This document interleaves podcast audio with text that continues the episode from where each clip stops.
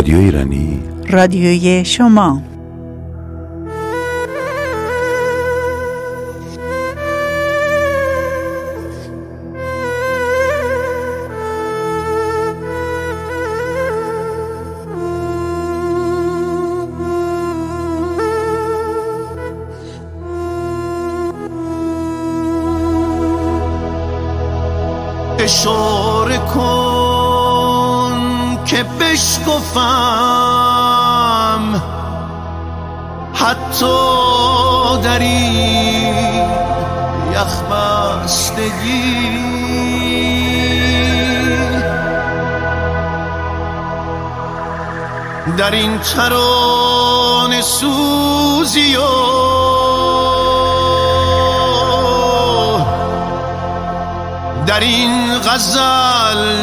شکست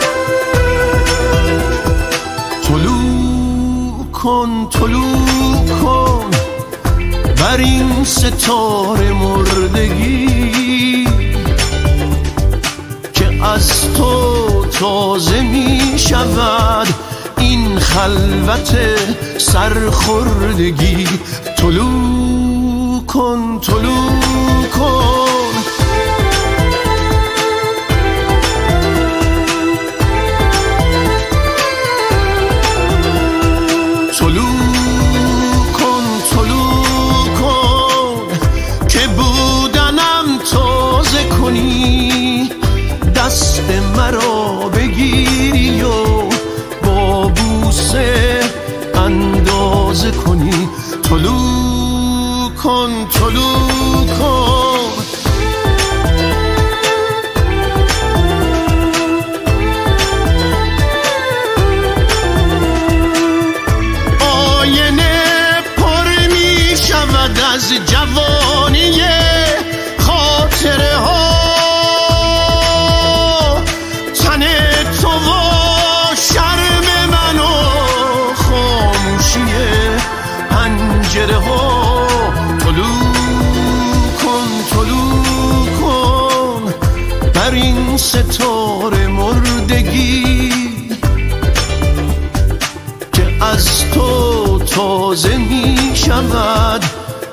خلوت سرخوردگی.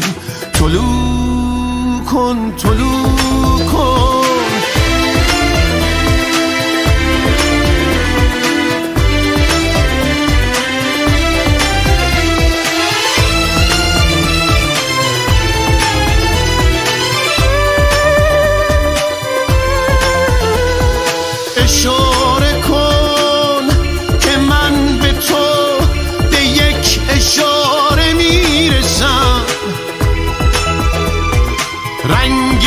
کمان من تویی که به ستاره می‌رسم.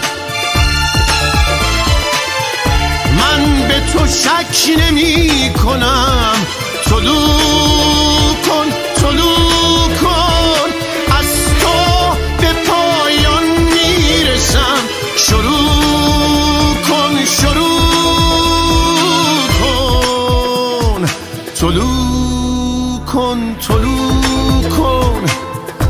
بر این ستاره مردگی که از تو تازه می شود این خلوت سرخوردگی. طلوع کن طلوع کن.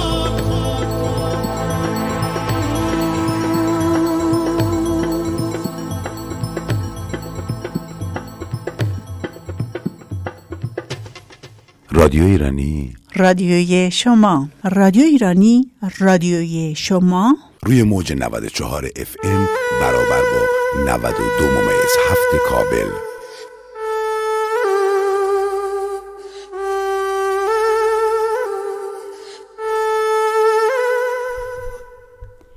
امروز 21 سپتامبر 2022 برابر با سیوم شهریور ماه 1401 خورشیدی است.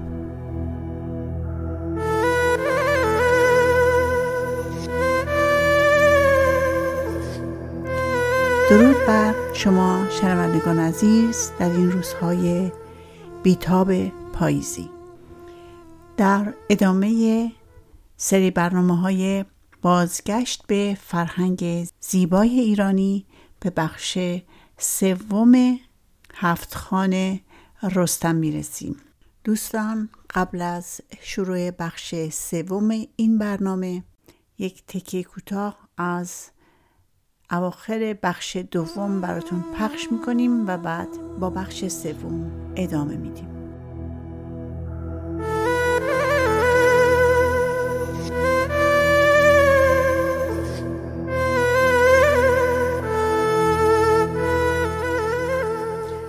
ز دیوان نبینی نشسته یکی. جز از جادوان پاسبان اندکی. بدانگه تو پیروز باشی مگر اگر یار باشد تو را پیروزگر. اولاد دیو با رستم پیمان میبندد که راهنمای رستم باشد برای کشتن دیو سپید و رستم با پیمانی که میبندد به او قول می‌دهد که او را شاه مازندران بکند. وقتی به نزدیک غار دیو سپید می‌رسند اولاد به رستم می‌گوید که بهترین زمان حمله به دیوها نیمروز است. چون در نیم روز دیوها به خواب می روند و اینجا می گوید که از دیوها هیچ رو نشسته نمی بینی همه می خوابن به جز چند تایی که اونا پاسبان هستند.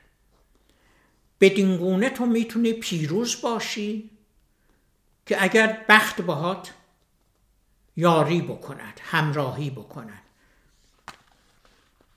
رستم و همراهانش. شب را در حوالی غار دیو سپید سپری گردند.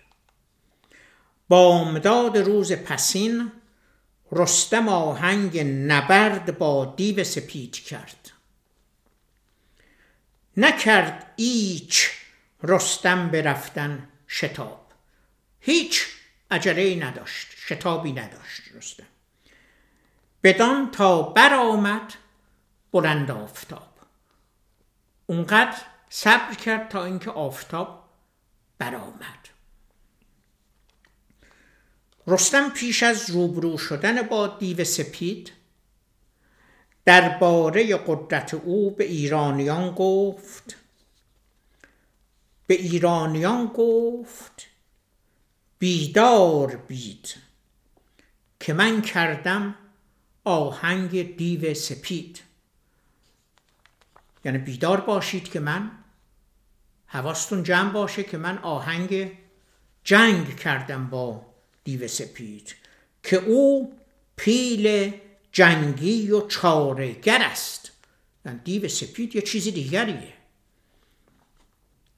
فراوان به گردندرش لشکر است و سپاه زیادی داره. گریدون که پشت من آرد به خم. شما دیر مانید خار و دژم.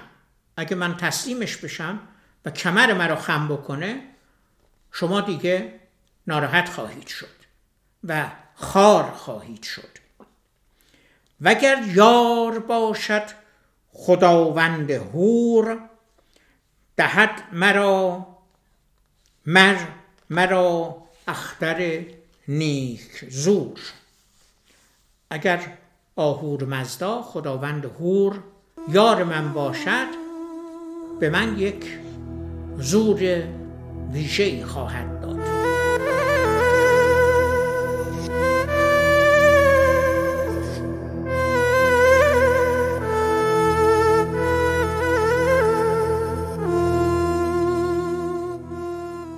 با درود به شما شنوندگان گرامی رادیو ایرانی و با سپاس بسیار از پشتیبانی و شکیبایی شما. ما برنامه هفت خان رستم را با بررسی هفت خان به جایی رساندیم که رستم با راهنمایی اولاد دیو به نزدیکی های غار دیو سپید رسید. و همچنان که اولاد دیو گفته بود برای اینکه دیو سپید را بتواند بکشد باید نیمروز حمله را آغاز می کرد چون همه دیوان در نیمروز به خواب می روند جز چند نگهبان که نشسته پاسبانی می کنند حال ببینیم که این هفت خان رستم چه تأثیری در داستان نویسی های بعدی گذاشته. داستان نویسان و برخی از آنان که به داستانهایی همسان داستانهای شاهنامه پرداختند این هفت خان گاهی هفت وادی و گاهی هفت منزل و گاهی هفت شهر عشق نام گذاری شده است. هفت وادی رو در سیمرغ می‌دانیم. سیمرغ سروده عطار نیشاپوری است در سیمرغ مرغان را میافتند که به جایگاه سیمرغ برسند و باید هفت وادی را یعنی هفت صحرای سخت گذر را طی کردن تا به مکان سیمرغ می رسیدن. در برخی از داستانها که از روی شاهنامه نمونه برداری کرده اند می نویسند قهرمان داستان طی منازل کرد منزل به منزل تا به جایگاه خود جایی که می‌خواست رسید. منزل یعنی چی؟ منزل یعنی جایی که فرود آمد جایی که نازل آمد چون می‌گویند در زمان شاه عباس برای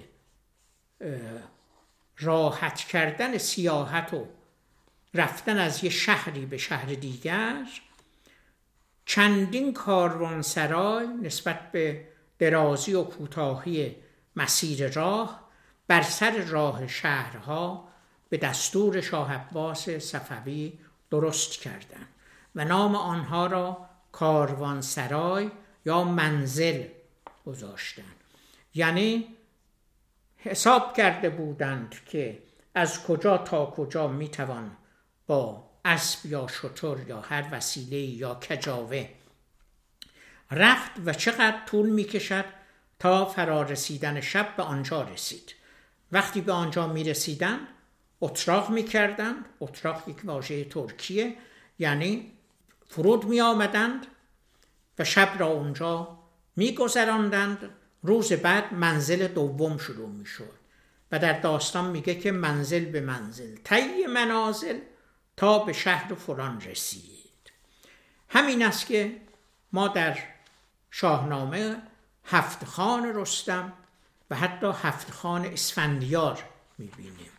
و اشاره کردم که در افسانه های اروپایی هم چنین مراحلی چنین ایستگاه هایی وجود داشت.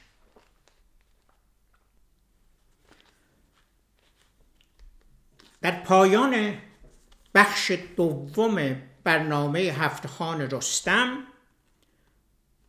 تا اینجا رسیدیم که رستم و اولاد دیو به نزدیکی غار دیو سپید رسیدند و بیرون غار شب را به صبح رساندند تا با برآمدن آفتاب دیو سپید و دیوان دیگر در غار به خواب رفته باشند. آنگاه به سوی غار دیو سپید به راه افتادند. کاری که رستم نخست کرد اینه که دست و پای اولاد دیو را بست. شاید با این اندیشه که او دست از پا خطا نکند. سراپای اولاد بر هم ببست. به خم کمند آنگهی برنشست. براهیخت جنگی نهنگ از نیام. بغرید چون رعد و برگفت نام. میان سپاه اندر آمد چو گرد سران را سر از تن همی دور کرد.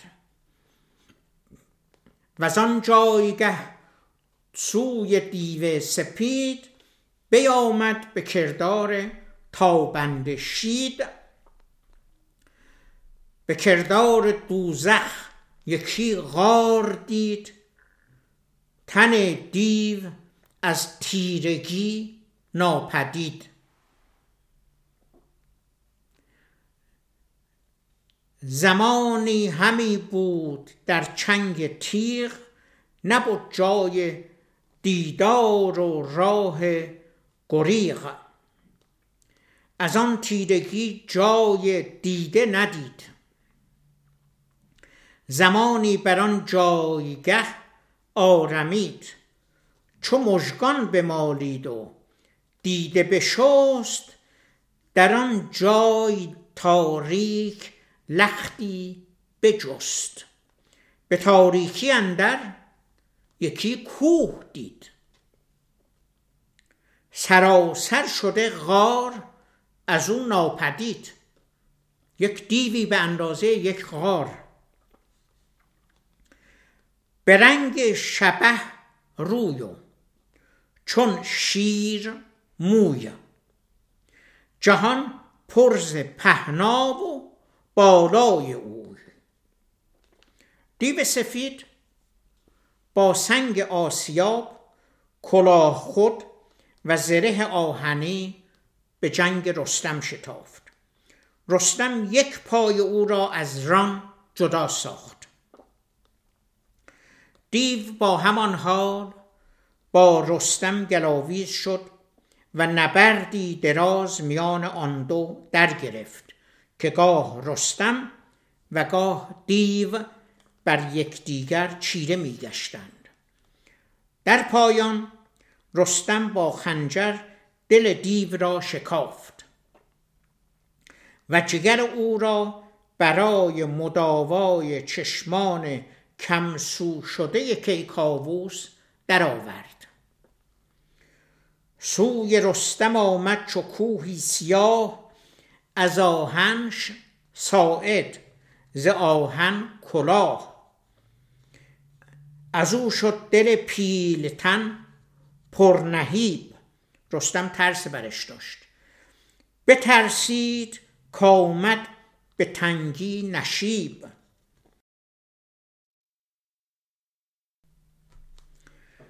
برا شفت بر سان پیل ژیان. یکی تیغ تیزش بزد بر میان. ز نیروی رستم ز او بینداخت یک ران و یک پای او. بریده براویخت با او به هم چو پیل سرفراز و شیر دژم. همی پوست کند این از آن آن از این. همی گل شد از خون سراسر زمین. به دل گفت رستم گر امروز جان بماند به من زنده ام جاودان. همیدون به دل گفت دیو سپید که از جان شیرین شدم ناامید. گریدون از چنگ این اژدها بریده پی و پوست یا بمرها نه کهتر نه برتر منش مهتران نبینند نیزم به مازندران. همی گفت از این گونه دیو سپید همی داد دل را بدین سان نوید. تهمتم به نیروی جان آفرین بکوشید بسیار با درد و کین. بزد دست و برداشتش. نر شیر به گردن برآورد و افکند زیر. فرو برد خنجر دلش بردرید. جگرش از تن تیره بیرون کشید. همه غار یکسر پر از کشته بود. جهان همچو دریای خون گشته بود. بیامد ز اولاد بگشاد بند به فتراک بربست پیچان کمند. به اولاد داد آن کشیده جگر سوی شاه کاووس بنهاد سر. بدو گفت اولاد که نر شیر جهانی به تیغ آوریدی به زیر. نشانهای بند تو دارد تنم به زیر کمند تو بود گردنم. به چیزی که دادی دلم را امید همی باز خواهد امیدم نوید. به پیمان شکستن نه اندر خوری که شیر ژیانی و کی منظری. بدو گفت رستم که مازندران سپارم تو را از کران تا کران. تو را زین سپس بینیازی دهم به مازندران سرفرازی دهم. یکی کار پیش است و رنج دراز که هم با نشیب است و هم با فراز. همی شاه مازندران را زگاه بباید ربودن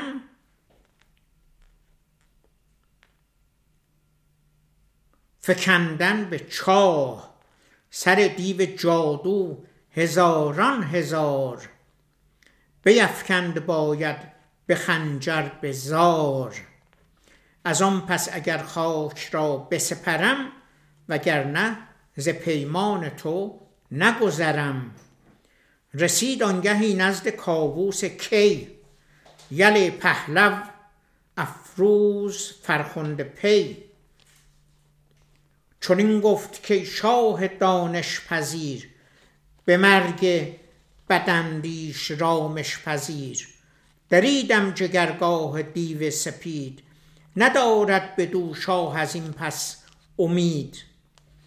ز پهلوش بیرون کشیدم جگر چه فرمان دهد شاه پیروزگر؟ بر او آفرین کرد کاووس شاه که بی تو مبادا نگین و کلاه. بران مام کو چون تو فرزند زاد نشاید جز از آفرین کرد یاد.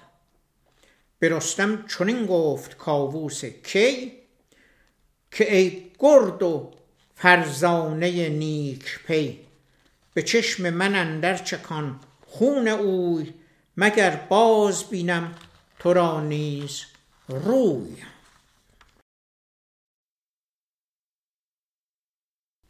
به چشمش چو اندر کشیدند خون شد آن دیده تیره خورشید گون نهادند زیر اندرش تخت آج بیاویختند از بر آج تاج. نشست از بر تخت مازندران ابا رستم و نامور مهتران چو توس و فریبرز و گودرز و گیو چو رهام و گرگین و فرهاد نیو. بر این گونه یک هفته با رود و می همی رامش آراست کاووس کی. به هشتم نشستند بر زین همه جهانجوی و گردنکشان و رمه. همه برکشیدند گرز گران پراکنده در شهر مازندران برفتند یک سر به فرمان کی چو آتش که برخیزد از خشک نی. ز شمشیر تیز آتش افروختند همه شهر یکسر همی سوختند.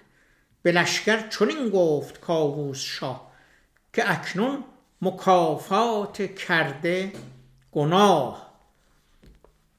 چنان چون سزا بود بدینسان رسید.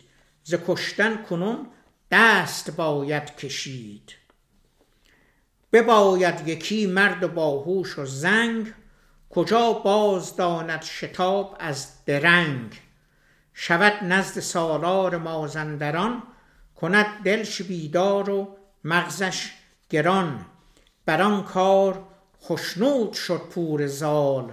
بزرگان که بودند با او همال. فرستاد نامه به نزدیک اوی. برافروختن جای تاریک اوی.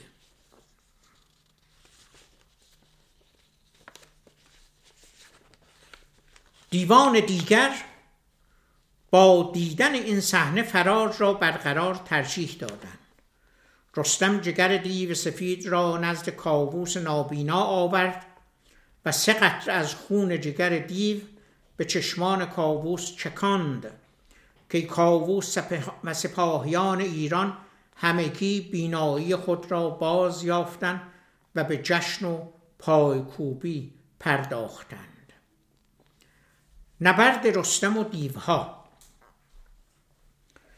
فردوسی در شاهنامه دیو را بیگانه دشمن اهریمن و در جاهایی نیز آدم بدکردار می شناسد یکی از ویژگی های دیو این است که هر کاری را وارونه عمل می کند در شاهنامه به چندین دیو برمیخوریم که هر یک در داستانهای گوناگون خودی نشان می دهند.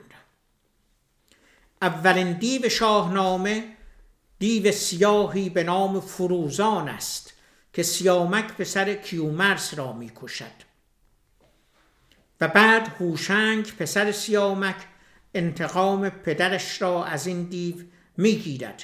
شخصیت بعدی که به او فرانام دیوبند داده می شود تحمورس است. او دیوهای زیادی را اسیر می کند دیوها زنهار می خواهند و در ازای آزادی خود به تحمورس زبان گفتار و نوشتار می آموزند پری و پلنگ انجمن کرد شیر ز درندگان گرگ و ببر دلیر واژه دیو در کتیبه به جای مانده از خشایار شاه در تخت جمشید سه بار به کار رفته است. در این کتیبه خشایارشا می‌گوید که دیوها نباید پرستش شوند. به احتمال زیاد در اینجا منظور از دیوها خدایان آیین دیگر یا خدایانی هستند که پادشاه خامنشی آنها را قبول نداشته است. آفرینش دیو در اوستا و کتابهای پهلوی واضح و کامل توصیف نشده است. در بسیاری از مواقع فقط از آنها نام برده شده و توضیح و شرحی دربارهشان نیامده است. در بخشهای کهن اوستا از دیوها در کنار آدمیان جادوگران و پریان گفته شده. شاهنامه می‌گوید این همه دیوها آفریده اهریمن هستند اما جایگاه دیوها و اهمیت آنها یکسان نیست. در بخش پهلوانی شاهنامه این رستم است که یک تنه در برابر دیوهای مازندران و اکوان دیو میستد و آنها را می‌کشد. که کاووس شاه بیخرد شاهنامه فیلش یاد مازندران می کند و می‌خواهد دیوهای آنجا را شکست دهد. و از خدا برای پیروزی در نبرد با دیوها یاری می طلبد بر این نر دیوان بی ترس و باک ایا آفریننده آب و خاک.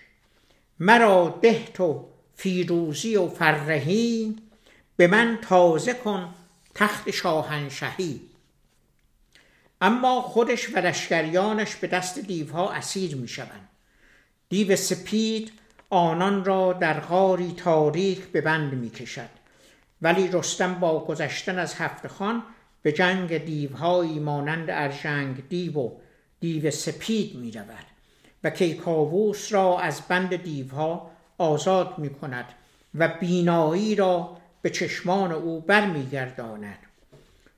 جویان نام دیو دیگری است که بعد از نجات کاووس از دست دیو سپید به دست رستم کشته می شود در شاهنامه که نمادی از فرهنگ ملی ماست همواره تأکید بر این است که بر در برابر دیو نباید ساکت نشست.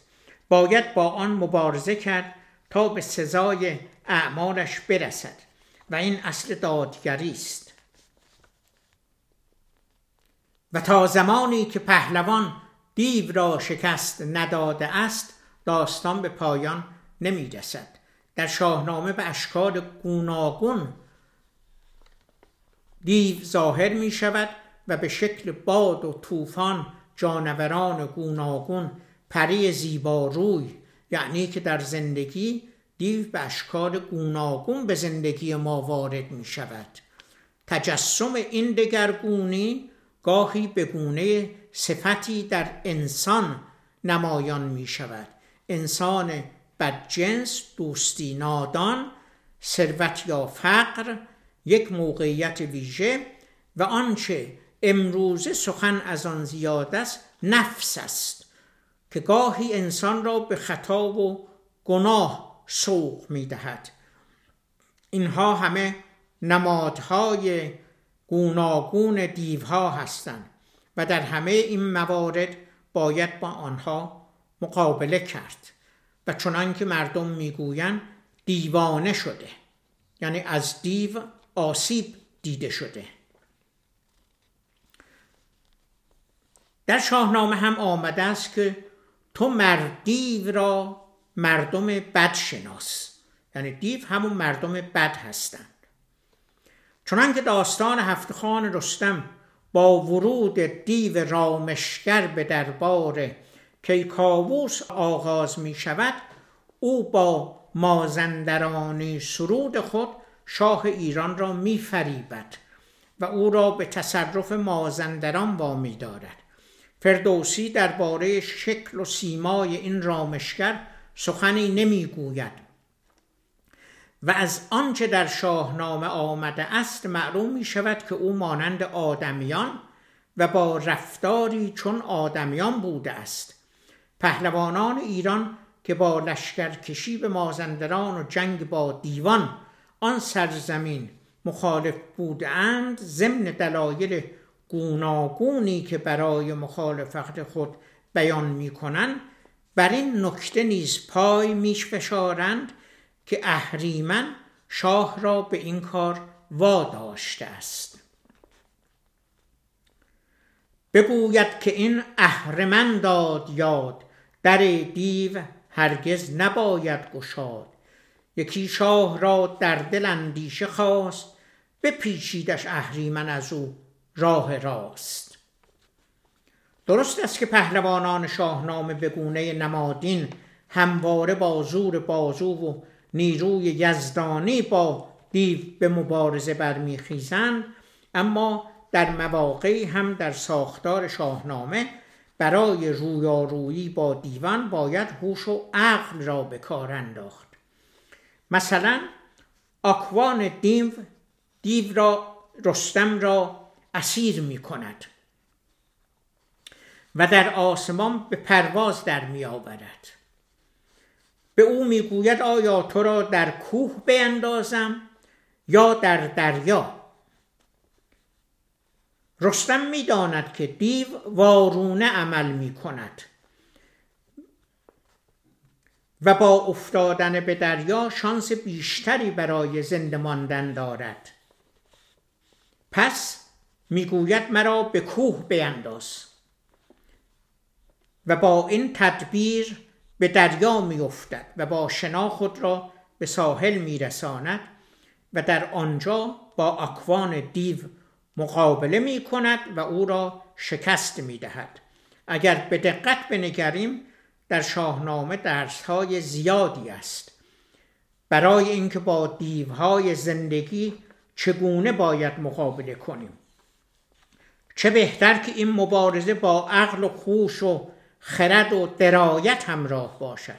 خرد ورزی بنمایه دین پنداری ایرانی است.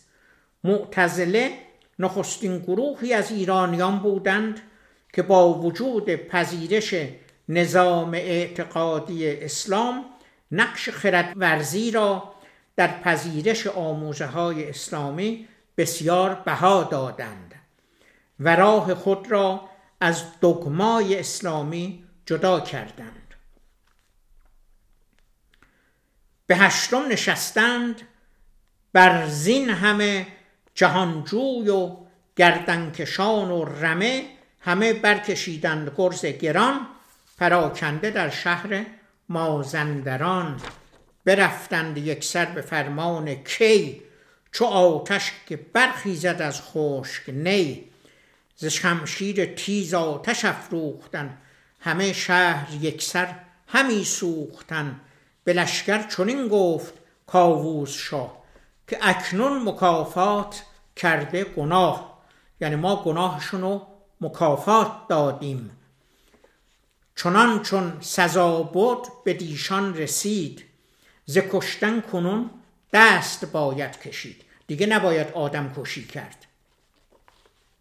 گناه کرده بودند و سزاوار آن گناهی بودند که ما سزاوارشون و بهشون اون جزا رو دادیم. بباید یکی مرد باهوش سنگ کجا باز داند شتاب از درنگ؟ حالا دیگه بایستی آدم باهوش و با سنگین رفتاری عمل کنه. شتاب باید از درنگ باز شناخته بشه. شود نزد سالار مازندران کند دلش بیدار و مغزش گران. باید رفت پیش مازندران پیش شاه مازندران و اونو هوشیار کرد آگاهش کرد.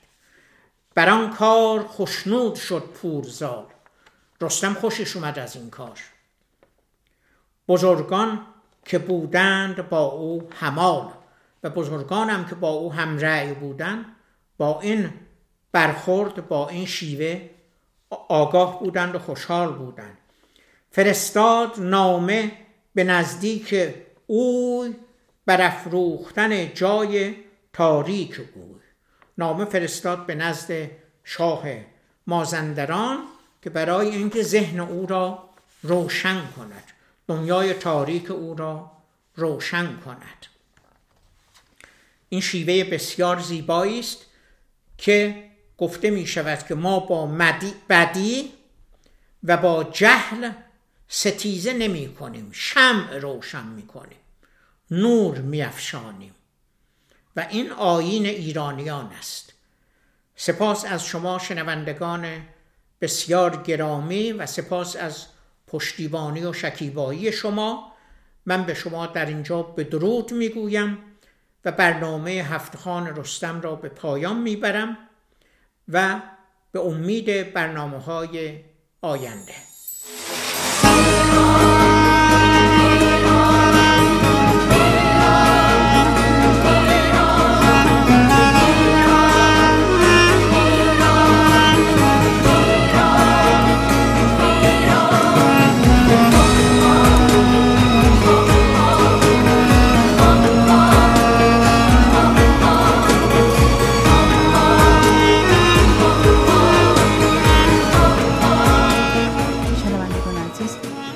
آرشیو بزرگی از همه برنامه های رادیو ایرانی به خصوص از برنامه های استاد عزیزمون در رادیو ایرانی پونکت و ایرانی پونکت داریم که می‌تونید هر زمانی که دلتون می‌خواد به سایت مراجعه کنید و به برنامه انتخابی خود گوش بدید.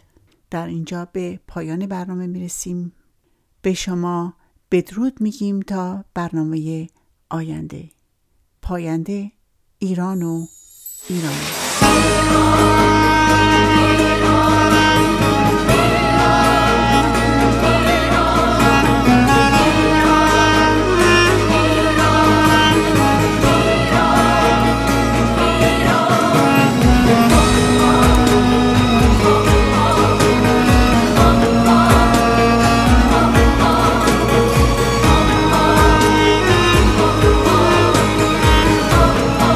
رادیو ایرانی رادیوی شما.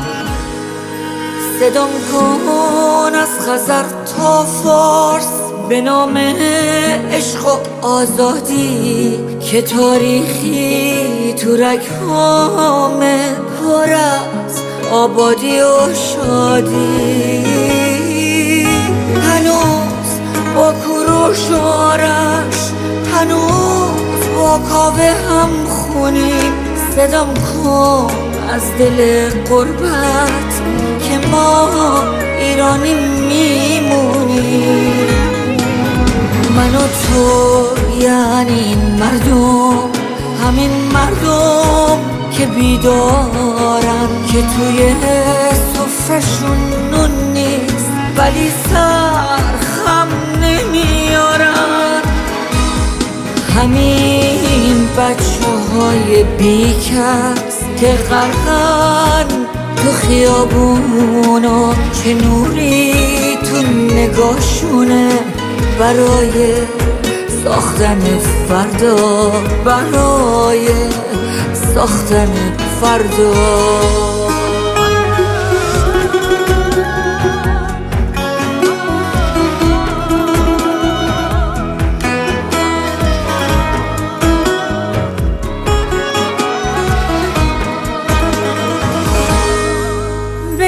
از غربت شیرین به وقت مردن فرهاد. از بغز مادرها وقتی که کارون بوی خون می‌داد. بگو از شیرزنایی که کوه جا به جا کردن زنای سرزمین من یه وقتایی چقدر مردن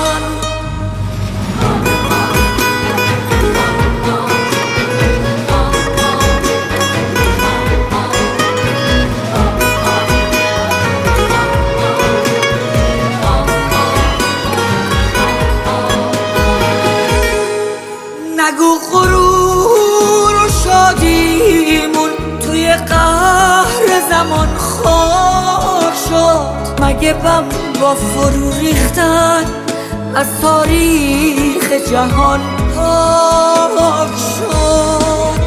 تو البندی دماوندی نگاه آبی تر از دریا صدا کن از خزر هنوز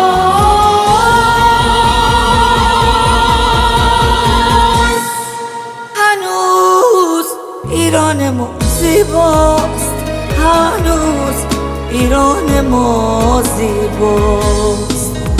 من و تو یعنی این مردم همین مردم که بیدارن که توی سفرشون نون نیست ولی سر خم نمیارن.